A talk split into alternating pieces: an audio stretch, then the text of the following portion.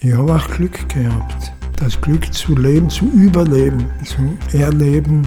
Ja, das war's. Das war's. Auch ein paar, sage ich jetzt, Teams zu finden, ein paar Menschen, die ganz entscheidend waren und mit denen ich wieder anfangen würde. Ich würde meine Frau wieder heiraten und gerne meine Söhne als Kinder kriegen, meine Enkel. Und eben auch, weil das bin ich ja manches Mal gefragt worden, würdest du noch einmal in die Politik gehen? Sage ich, ja, würde ich.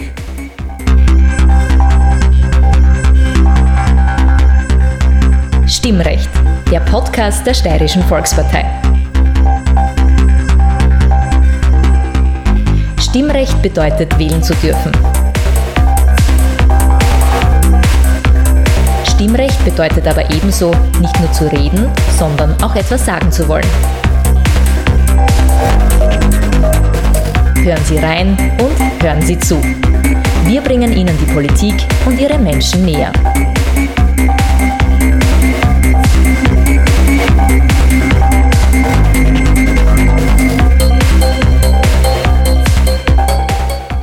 Guten Tag, ich bin Peter Siegmund. Er gilt als einer der bedeutendsten Kulturpolitiker, welche die Steiermark je hatte. Professor Kurt Jungwirth feiert heuer im September seinen 92. Geburtstag. In dieser Stimmrechtfolge spricht er über seinen Schutzengel, die ungewöhnliche Art seiner Berufung in die Landesregierung und welche entscheidende Rolle die Französischkenntnisse in seinem Leben spielten. Und er erzählt, wie das Musikfestival Styriate entstanden ist. Außerdem redet Jungwirth über seinen gelungenen Spagat zwischen Hoch- und Volkskultur sowie darüber, wie er es als Österreicher an die Funktionärsspitze des internationalen Schachsports schaffte und er zieht eine berührende Bilanz seines Lebens. Liebe Hörerinnen und Hörer, herzlich willkommen wieder einmal bei Stimmrecht, dem Podcast der Steirischen Volkspartei. Heute sitze ich mit einem Gast in eher ungewöhnlicher Location, und zwar in einem Fotostudio. Das ist damit zu erklären, dass der Sohn meines Gastes einer der renommiertesten Fotografen des Landes ist. Ich freue mich sehr darüber, heute den ehemaligen Landeshauptmann Stellvertreter und langjährigen Kulturlandesrat der Steiermark, Professor Kurt Jungwirth, begrüßen zu können. Herzlich willkommen, Herr Professor. Danke. Wir sitzen heute im Atelier Ihres Sohnes Christian Jungwirth am Grazer Opernring.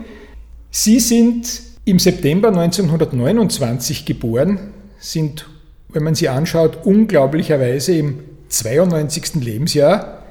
Würde man Ihnen nicht geben. Wie machen Sie es, dass Sie, wie man auf Steirisch sagt, so gut beieinander sind?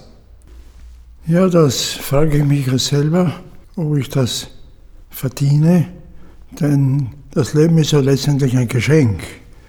Und die Frage ist, was man mit dem Geschenk macht natürlich. Und dieses Geschenk kommt einmal von meinen Eltern. Meine Mutter ist 98 geworden, ja. Also ihre Gene sind sicherlich gut platziert in mir. Mein Vater ist nicht einmal halb so alt geworden, wohl auf, aufgrund von Folgen noch nach dem Ersten Weltkrieg. Dieses Geschenk nehme ich an und mache gern etwas daraus. Wie es dann weitergeht natürlich im Leben, meine ich, das hängt sicherlich von, von vielen Menschen und von Ereignissen ab. Ich gehöre immerhin einer Generation an, die den Krieg, den scheißlichen Krieg, miterlebt hat und wir hatten mit 15,5 Jahren hatten wir schon einen Wehrpass in der, Tische, in der Tasche und man hätte uns wahrscheinlich gerne noch einmal verheizt in der Oststeiermark damals, wie die Rote Armee schon in Österreich war. Aber das haben wir, das habe ich überlebt und auch die Bombenangriffe. Also dieses Geschenk äh, habe ich bekommen. Manches Mal hat man den Eindruck im Nachhinein, da war ein Schutzengel dabei. Beispielsweise hatte ich einen schweren Autounfall, wie ich also schon in der Regierung war, mit einem Geisterfahrer einen Zusammenstoß, einen Frontalzusammenstoß nördlich von Graz zu nächtlicher Stunde. Mit meinem Fahrer war ich unterwegs. Wir hatten den stärkeren Wagen, den Mercedes, Drüben war es ein Peugeot. Wir haben es überlebt, ja, aufgrund der besseren Gurten, sage ich jetzt, und des stärkeren Autos. Auf der Gegenseite gab es zwei Tote. Sie waren seit 1953 Lehrer und Pädagoge für Französisch und Latein an der damaligen BEA in Graz-Liebenau, die jetzige HIP. Sie haben am Dolmetschinstitut unterrichtet. Als Sie 1970 als Landesrat für Kultur in die steiermärkische Landesregierung berufen worden sind, war das für Sie unerwartet? Ist das irgendwie äh, auf der Hand gelegen? Wie ist es dazu gekommen damals? Ich war nicht darauf vorbereitet. Ich war bei keiner Partei, ich war politisch interessiert. Später hat man solche Leute Quereinsteiger genannt, ja. Und das ging einzig und allein zurück auf den damaligen Landeshauptmann Greiner, auf den alten Greiner, wie wir gesagt haben, noch heute sagen. Der hatte mich kennengelernt oder ich ihn, eigentlich aufgrund der Französischkenntnisse. Wenn da irgendein ein, ein Gast daherkam, ähm, zu ihm und angesagt war und plötzlich äh, die Verständigung nicht klappte, wurde ich manches Mal ange, angerufen vom Büro, haben Sie bitte Zeit da heraus, aber braucht einen Übersetzer und so. Und da bin ich hier und da aufgetaucht. Und dann waren die Wahlen, der Greiner hat knapp gewonnen, 28 gegen 26, plus 2 blau damals. Ja. ja, und jetzt war das fällig. Ähm, Koran geht weg und, und was ist jetzt mit dem, mit dem Kulturreferat? Also ich hatte mich überhaupt nicht aufgebaut, weil meine Lebensplanung war anders. So, kam schon wieder ein Anruf. Ich habe lieber gerade meinen Vormittagsunterricht beendet. Da habe ich mir gedacht, das ist ja was zum Dolmetschen. Das war, war nicht nahe. Also ich fahre in die Burg, ja. Greiner steht schon, nach einer Minute steht er schon in seiner Tür dort, ja, und so auf seine leutselige Art hat er gesagt, Herr Professor, grüß Gott, schön, dass Sie kommen, bitte kommen Sie nur, nehmen Sie Platz. Das höre ich noch eher noch seine Stimme geradezu, wie er mir gesagt hat, wir suchen einen Nachfolger für den Choren, für die Kultur und für die Jugend. Wie wäre es mit Ihnen? Genau so hat das angefangen, wörtlich, das weiß ich ganz genau. Ja, war von den Socken, war völlig unvorbereitet. Ne? Wirklich. Ne? Das war natürlich eine Weichenstellung fürs Leben, ne? für mich, weil ich hatte, ich hatte da keine, keine, keine langen Fristen. Sie sind dann 21 Jahre lang Mitglied der steirischen Landesregierung gewesen, die letzten sechs Jahre auch als Stellvertreter des dann jungen Kreiner. Ja, ja. Wenn Sie jetzt diese 21 Jahre Revue passieren lassen, was bleibt denn da über? Woran erinnern Sie sich gerne? Was hätte man sich von Ihrer Warte aus vielleicht ersparen können? Nicht so dramatisch. Ich habe nur gelernt, ich habe nur gelernt, dass natürlich Politik gestalten will aufgrund von Interessen, von Ideen, von Notwendigkeiten, von eigenen Wünschen und dass es dabei immer im letzten um eines geht, wenn man was realisieren will, um die Macht. Spiel mit der Macht. Spiel um die Macht und Spiel mit der Macht. Auf allen Ebenen. Auf der kleinen Ebene bis weit, weit nach oben. Und das ist bis heute nicht anders. Das Spiel mit der Macht oder um die Macht bleibt. Wenn wir jetzt zu Ihrer Kernkompetenz als Landesrat kommen, zum Kulturbereich, Sie haben 1985 die Styriate ins Leben gerufen, war damals revolutionär. Was war denn Ihre diesbezügliche Antriebsfeder? Begonnen hat das eigentlich im Jahr 82. Ja, es gibt gewisse Dinge, die brauchen Jahre, bis sie Realität werden. Im Jahr 82 habe ich eine Landesausstellung in Steins organisiert. Da hat es gegeben also einen Kontakt mit der Familie Meran, Schloss Steins, dadurch auch mit, mit Han und Kur. Steins, Meran, Erzherzog Johann, Han und Kur, Urenkel, einer der Urenkel des Erzherzogs. Die Landesausstellung in Steins war sehr erfolgreich und es war dann vorgesehen, am Ende im Herbst war vorgesehen ein Schlusskonzert in Graz im Stefan Insoll. Und ja, wer, wer dirigiert, und das ist eben auch vorgeschlagen worden von, von Leuten aus dem Kulturmilieu, wir werden das mit dem Hanonkur, vielleicht käme der Hanonkur. Naja, also ich bin das angegangen, habe dann gleich einmal mich sehr genau informiert natürlich und habe einmal dafür gesorgt, dass er für dieses Jahr den, den Musikehrenpreis des Landes Steiermark bekommt. Den hat es gegeben für einen bedeutenden Musiker aus der Steiermark, jedes Jahr einmal. Das war dann im Programm, dass das auf der Bühne des Stephaninsals geschieht. Das, das haben wir dort zelebriert. Dann habe ich ihn am nächsten Tag getroffen. Er war schon wieder vor der Abreise, weil er war viel unterwegs. Er hat ja hauptsächlich konzertiert, damals in Zürich, mit der Oper in Zürich. Er hat etliche große Aufführungen gehabt. Er hat in der Nähe von Zürich auch, auch gewohnt. Das war dann ein Frühstück bei ihm. Ja. Dann habe ich natürlich das Thema angeschnitten, wie das dann, wie es dann wäre. Es war großartig, das Konzert, Gratulation, bla bla bla. Würden Sie ein anderes Mal wieder nach Graz kommen so, ja. Weiß ich noch, also kurz zusammengefasst, dass ich gesagt habe, naja, ich bin halt auf Jahre lang ausgebucht. also so, so sind wir da verblieben.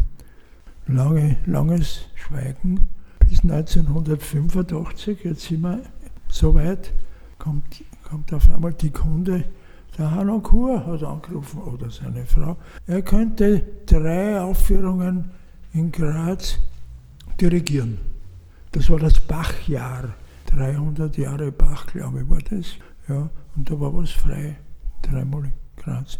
War, war wieder so typisch, totale Improvisation, ja, also am besten im, im Dom, also Bach, Johannes Passion, und, und, also zwei Passionen, ja.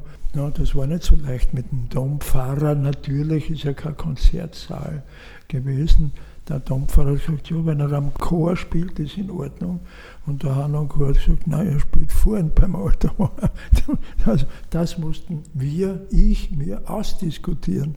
Das ist aber gelungen. Er ist gekommen und hat gespielt. Großer Erfolg. Und so ist die Styriate entstanden. Sie haben lange Zeit ehrenamtlich den Vorsitz des Landesmuseums Joanneum und des österreichischen Freilichtmuseums ja. in Stübing inne gehabt. Mhm, mh. Dieser Spagat zwischen Hochkultur und Volkskultur ist ja ein schwieriger, der oftmals oder zumindest der lange Zeit praktisch nicht zu machen war. Sie haben ihn geschafft. Wie ist Ihnen das gelungen? Für mich war das war nicht so schwierig, weil eben der Respekt für das Alte gegeben war, also auch in dem Fall für die alte Volkskultur. Und dieser Bogen, dieser große Bogen, für mich nicht unmöglich gewesen ist. Ich habe auch das Land kennen und lieben gelernt, muss ich auch sagen, als Städter.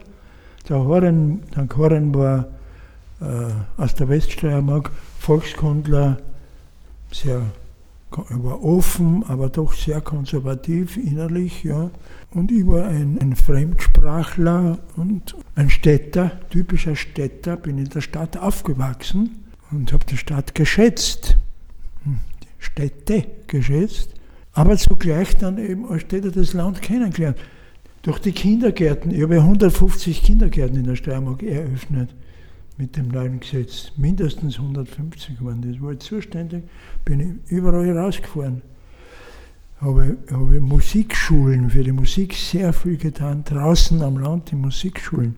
Wie ich gekommen bin, waren es 33, also das war mit den Gemeinden abgesprochen, war alles ausgehandelt immer.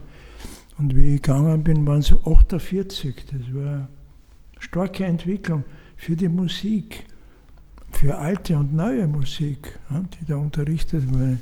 Und habe auch die Bevölkerung kennengelernt, ja. Auch eine andere Bevölkerung als im ersten Bezirk der Stadt Graz.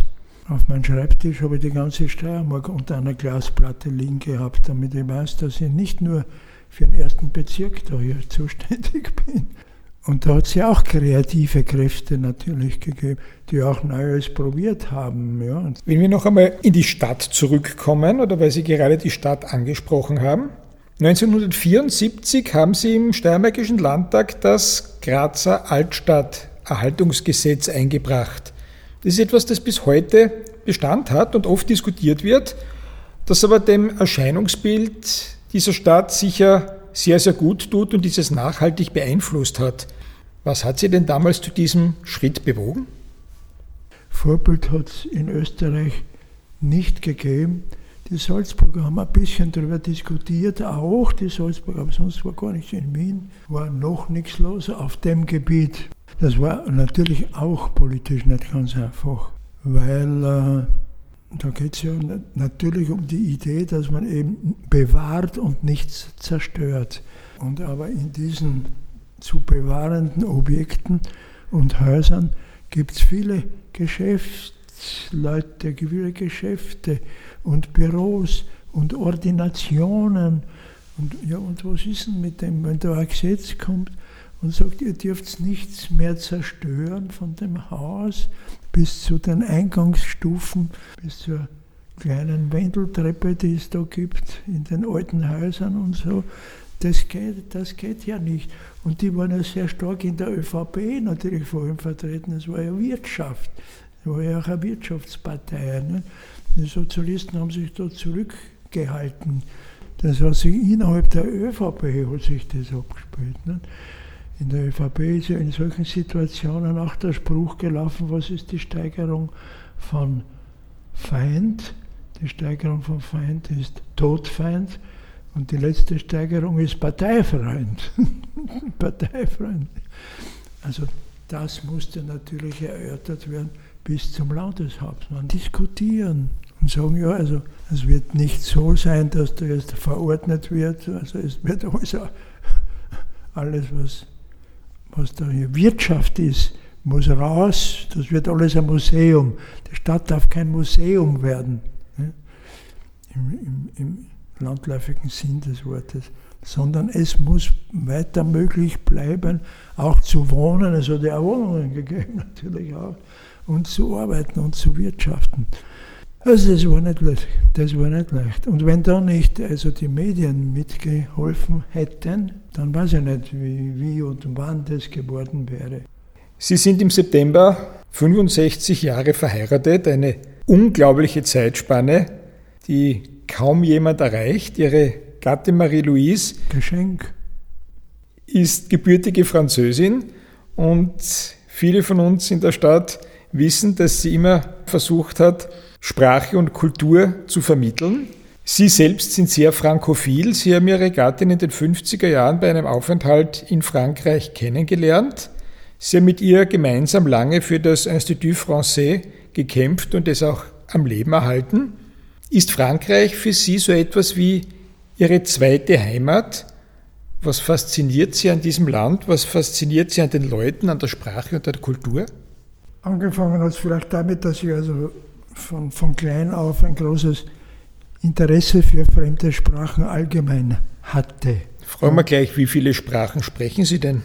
Englisch, Italienisch habe ich mir sehr früh angeeignet über Kurse. Dann ist Französisch erst dazugekommen. Dann habe ich mich beschäftigt mit Spanisch, also die romanischen Sprachen sind das jetzt einmal, auch mit Latein, also dass ich das also verstehe und im Land nicht verloren bin. Dann ist dazugekommen Russisch oder überhaupt die slawischen Sprachen, aber das sehr entfernt, habe ich zu wenig Praxis. Ja, angefangen hat schon mit russischen Soldaten, habe ich schon parliert im Jahr 45. Ja. Meine, meine Mutter Blut geschwitzt, dass ich mit den Russen zu reden anfange. Das ist was anderes jetzt noch. Aber es war ein Trieb in mir, die, die fremdsprechenden Leute haben mich interessiert. Was fasziniert Sie an Frankreich, am Land, an ja, den Menschen? Mir die Sprache sehr rasch fasziniert. Das ist so geblieben. Dann die Literatur natürlich, aber auch das Land, das ich kennengelernt habe. In seinen Bildern die hohen, die hohen Berge auf der anderen Seite, das Hügelland, das Meer, die Bauten, die alten Kirchen, die Schlösser, die Kathedralen, der oft unkomplizierte Umgang. Das geht dann bis zur Küche, bitteschön, in Frankreich. Auch die Politik natürlich, die, Art, die, die Diskussion, die Art, die Politik auszutragen Auch die Kirche, bitte sehr, die war, ja, hat natürlich auch ihre Flügel gehabt, aber da hat es ihm auch einen sehr lebendigen Flügel gegeben. Eben durch die Arbeiterjugend, das waren ja, da waren ja junge Priester, waren da Begleiter auch. Da hat es ja gegeben, die sogenannten Arbeiterpriester in Frankreich. Die sind Priester geblieben und sind arbeiten gegangen in die, in die Fabrik, um das, um das kennenzulernen. Eine weitere große Liebe, das ist bekannt, ist der Schachsport für Sie. Zuerst einmal die Frage, die vielleicht von Ihrer Warte aus schnell zu beantworten ist. Warum ist Schach eigentlich Sport? Ja, Schach ist ein ganz harter Sport, bitte sehr. Im Schach stehen zwei Gegner einander gegenüber. Beide wollen gewinnen. In Wahrheit ist es ja ein Kriegsspiel, weil diese Figuren sind ja Kriegsfiguren gewesen. Der Läufer war der Kriegselefant. Also über indisch-persischen Raum ist das entstanden. Ja. Schach kommt ja von Schah, vom Schah von Persien. Das ist ein persisches Wort. Ja. Die, über die Araber ist es dann nach Europa gekommen. Ist ein Kampf um Sieg, so wie jeder Sport eigentlich, jeder Wettkampfsport. Man spielt gegen den Gegner und man spielt auch gegen die Zeit, denn im Turnier gibt es ja Bedenkzeit.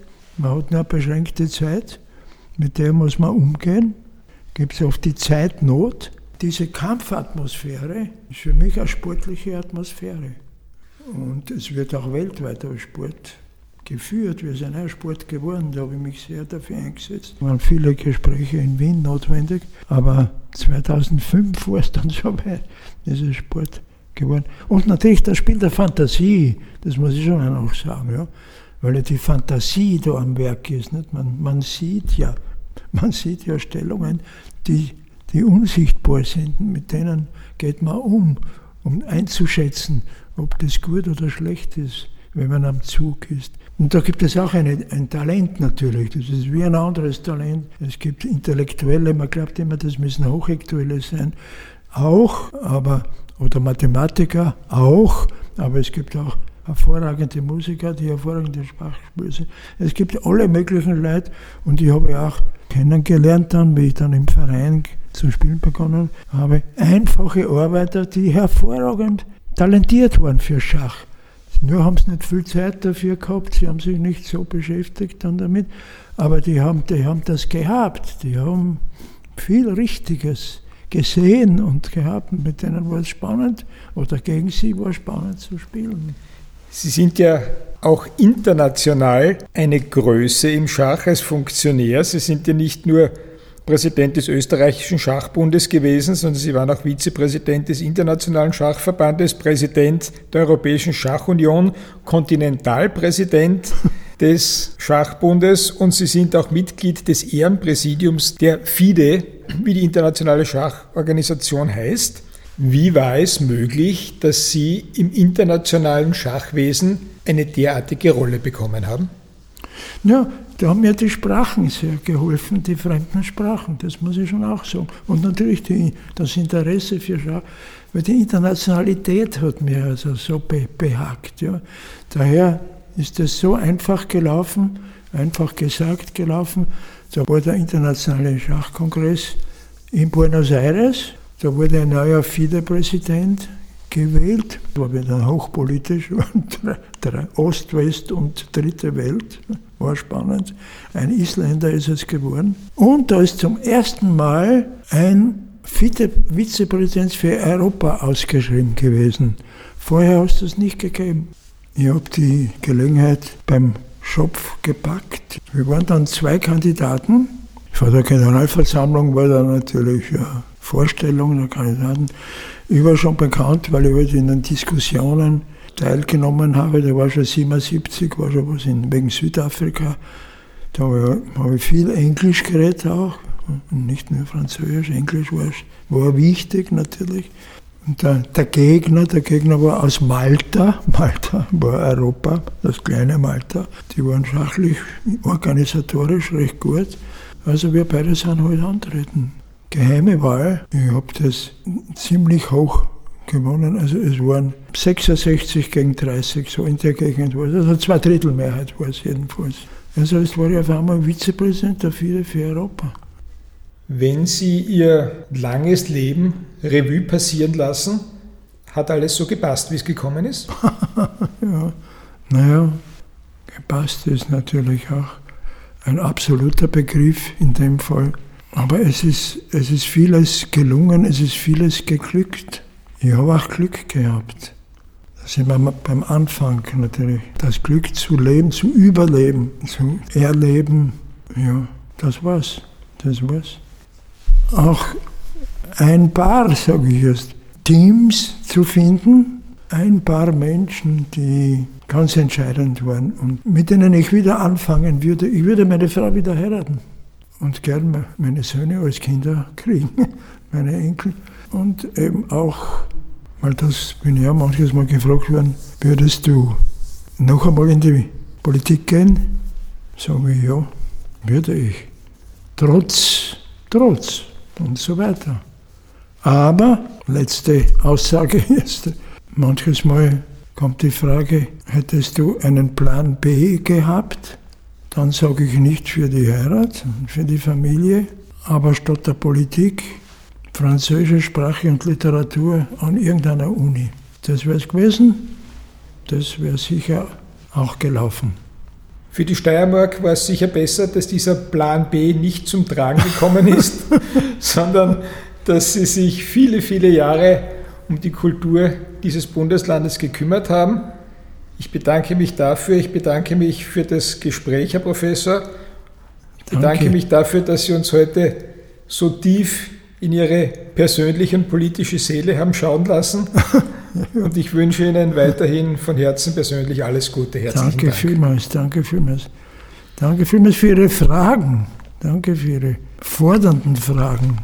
Gute Fragen, interessante Fragen. Ja, danke Ihnen für danke. das Gespräch. Ja. Dankeschön. Danke dem Christian für, die, für das Bühnenbild. Das sehen Sie, liebe Hörerinnen und Hörer, jetzt nicht, dass der Christian Jungwirth alles mit aufgezeichnet hat und ja. wir damit erstmals bei Folge 31 unseres STVP-Podcasts auch eine volle Videoaufzeichnung des Gespräches haben. Aha. Liebe Hörerinnen und Hörer, ich bedanke mich wieder einmal für Ihre Aufmerksamkeit an Stimmrecht, dem Podcast der Steirischen Volkspartei und seien Sie gespannt darauf, wen wir Ihnen in der nächsten Folge präsentieren. Danke.